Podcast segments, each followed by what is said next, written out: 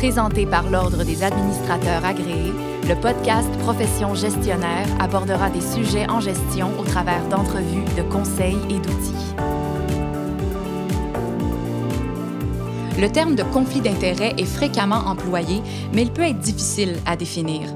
Qu'il soit fondé ou non, il peut susciter du doute auprès du public et des partenaires. Il peut venir également altérer la confiance en une organisation ou en un gestionnaire. Dans quelle situation peut-on alors parler de conflit d'intérêts? Est-ce qu'il y en existe plusieurs, plusieurs sortes?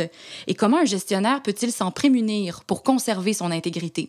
On a choisi d'aborder ce sujet en compagnie de Maître Sébastien Tisserand, ADMA, avocat en litige, responsabilité civile et immobilier chez Joli Cœur Lacasse. Bonjour Sébastien. Bonjour Béatrice. Tout d'abord, qu'est-ce que ça veut dire de se placer dans une situation de conflit d'intérêts? Alors, la notion de conflit d'intérêt, ça vient du principe plus général de désintéressement. Il faut être capable de justifier ses décisions de manière objective et non pas par rapport à un avantage personnel, d'où la notion de conflit d'intérêt. Mhm. Donc, il faut être capable d'éviter tous les facteurs externes qui pourraient influer notre décision, c'est-à-dire adopter un comportement éthique. D'ailleurs, notre code de déontologie nous dit que l'administrateur doit favoriser toute mesure qui est susceptible d'encourager la prise en compte de l'éthique dans les processus décisionnels. C'est ça qui est important, la notion de conflit d'intérêt. Donc, on veut avoir un comportement éthique, donc agir avec intégrité et objectivité et éviter donc tous les facteurs externes qui ne vont pas me permettre de justifier objectivement ma, ma, décision que j'ai prise, d'où la notion de conflit d'intérêt. Et comment peut-on détecter qu'une situation est potentiellement génératrice de conflit d'intérêt? La meilleure manière, c'est de s'arrêter puis de se poser la question, est-ce que je prends la meilleure décision pour l'organisation? indépendamment de tout lien que je pourrais avoir ou une influence avec un fournisseur ou avec un client, par mm-hmm. exemple, ou même avec un ami. Euh, si je vous donne l'exemple, un ami qui vient me voir pour que j'engage son fils pour faire un stage, par exemple. Mm-hmm. Même si c'est juste un stage puis que c'est un ami proche, je dois me poser la question, est-ce que j'agis dans le meilleur intérêt de mon organisation? L'une des façons de répondre à cette question, c'est si demain matin j'étais euh, convoqué devant le conseil d'administration, est-ce que je serais capable de justifier ma décision avec des considérations objectives? Dans le sens, c'est le meilleur candidat, c'est lui qui a l'expérience, je serais capable objectivement de prendre cette décision. Si un, ou on peut le faire autrement, si un autre gestionnaire qui ne connaissait pas ce candidat, est-ce qu'il l'aurait choisi? Mm-hmm. S'il ne l'aurait pas choisi, parce que là, on, se dit, ben, c'est parce qu'il va y avoir, il y a des euh, comportements externes, en fait, qui viennent influencer sur ma décision. Et c'est là qu'on voit la naissance du conflit d'intérêts. Justement, qu'est-ce qu'on doit faire avec les demandes de nos amis? Ça nous arrive souvent comme gestionnaire que, nos amis nous disent ben, J'ai besoin justement d'un emploi ou je connais quelqu'un qui aurait un emploi, il serait bon pour toi.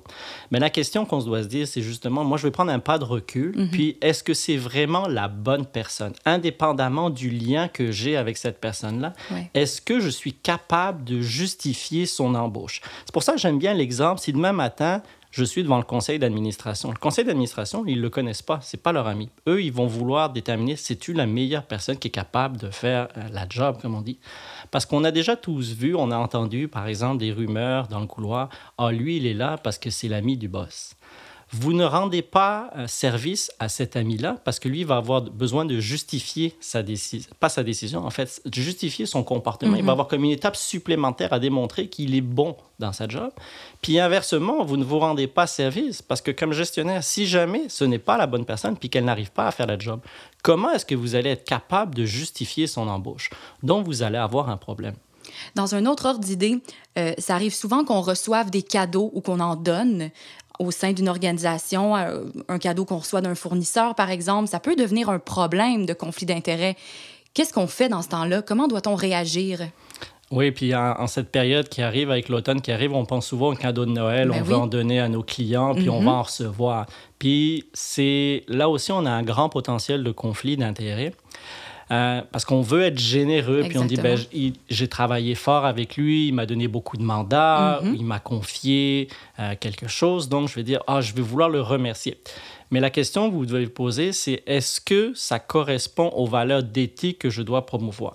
Rappelons dans notre code de déontologie, ça dit que sous réserve des honoraires que je dois recevoir comme euh, gestionnaire, je ne peux recevoir que des remerciements d'usage ou un cadeau à valeur modeste. Le code n'a pas voulu définir c'est quoi cadeau modeste. Ouais. On va dire c'est le bon gros bon sens. Ouais. Si c'est une tasse à café ou un stylo promotionnel, on a tous reçu ça, puis je dirais qu'il n'y a pas de problème Ouais. à recevoir ce cadeau-là. Maintenant, si vous recevez des billets pour une game de hockey ou une invitation à un spectacle ou même pour aller en voyage, Ouais. là, vous devez vous poser la question, est-ce que je peux accepter ce cadeau-là? Et je pense qu'il faut être capable, là encore, de justifier sa décision. Si je reçois ce cadeau, est-ce que la personne qui m'a donné ce cadeau-là va s'attendre à ce qu'on appelle un retour d'ascenseur? Est-ce que je vais lui être redevable? Mhm. s'il m'a env- envoyé, par exemple, une semaine dans les Caraïbes, tout frais payé? Hmm. Il va s'attendre que peut-être au prochain contrat, il va se- je vais me souvenir Oui. qu'il m'a envoyé en vacances. Donc, ce que je parlais tantôt, le principe de désintéressement, des Mhm. facteurs externes qui vont influer ma décision, je vais avoir du mal à justifier devant le conseil d'administration, ben, c'est le meilleur fournisseur, trois petits points, parce qu'il m'a envoyé en vacances. Ouais, c'est ça. Ce ne sont plus des critères objectifs. Donc, il faut faire très attention avec les cadeaux et la notion de modeste, justement, ça, ça doit prendre de l'importance. Il n'y a pas de règle précise, mais comme je dis, c'est le bon gros bon sens. bon sens, oui. Généralement, en dessous de 50 dollars, on peut accepter les Mhm. cadeaux. Au-dessus, il vaut mieux poliment les Ouais. décliner plutôt que de les prendre, puis risquer de se mettre en conflit d'intérêts. D'accord. Et si, admettons, j'accepte le cadeau d'un fournisseur et que je décide de le donner à quelqu'un d'autre dans l'organisation, comme mon assistante ou mon assistant, est-ce que de cette façon-là, j'évite le conflit d'intérêts? En fait, je pense que vous essayez de vous déculpabiliser. Ah bon? Parce que si vous avez accepté le cadeau, pourquoi vous ne le gardez pas? Mhm. Si Ouais. vous ne le gardez pas, c'est parce que vous savez que vous ne pouvez pas le garder.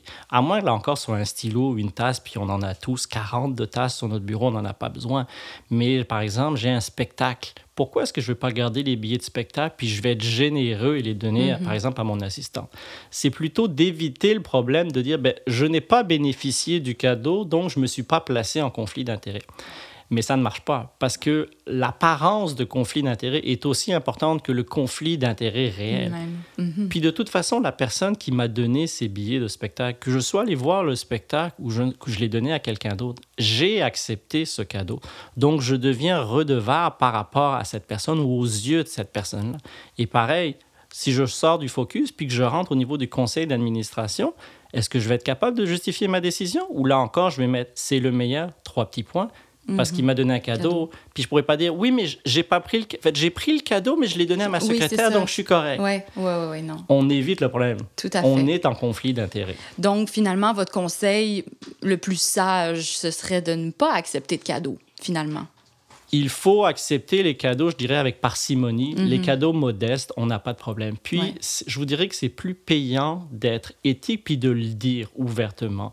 Dans notre organisation, on n'accepte pas, par exemple, les cadeaux au-dessus de 50 dollars. Puis, il vaut mieux le dire au fournisseur en disant, comme ça, je serai toujours capable de justifier ma décision. Quand j'octroierai le contrat, ce n'aura rien à voir avec le cadeau que j'ai exact. reçu. Donc, je vais projeter une meilleure image pour l'organisation. Puis le fournisseur aussi, il va aimer ça parce qu'il va pas vouloir aimer, pardon, être éclaboussé. Ouais. Donc, ne pas aimer, en fait, que sa décision, sa sélection soit entachée par un cadeau. Très bien. Mais merci beaucoup, Sébastien, pour votre venue à Profession gestionnaire. Si on devait retenir trois points importants euh, sur le conflit d'intérêts, c'est qu'en tout temps, je dois me demander si mon comportement et la décision que je vais prendre favorisent l'éthique et les valeurs de mon organisation et de mon ordre professionnel. Avant d'accepter un cadeau, toujours valider s'il s'agit d'un cadeau modeste ou de peu de valeur, sinon de le refuser poliment. Et ne pas oublier qu'un simple remerciement verbal, un petit mot, a souvent beaucoup plus de poids qu'un cadeau et démontrera vos vraies valeurs professionnelles.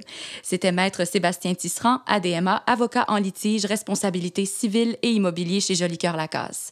Pour partager sur le sujet via les médias sociaux, vous n'avez qu'à ajouter le hashtag Profession gestionnaire.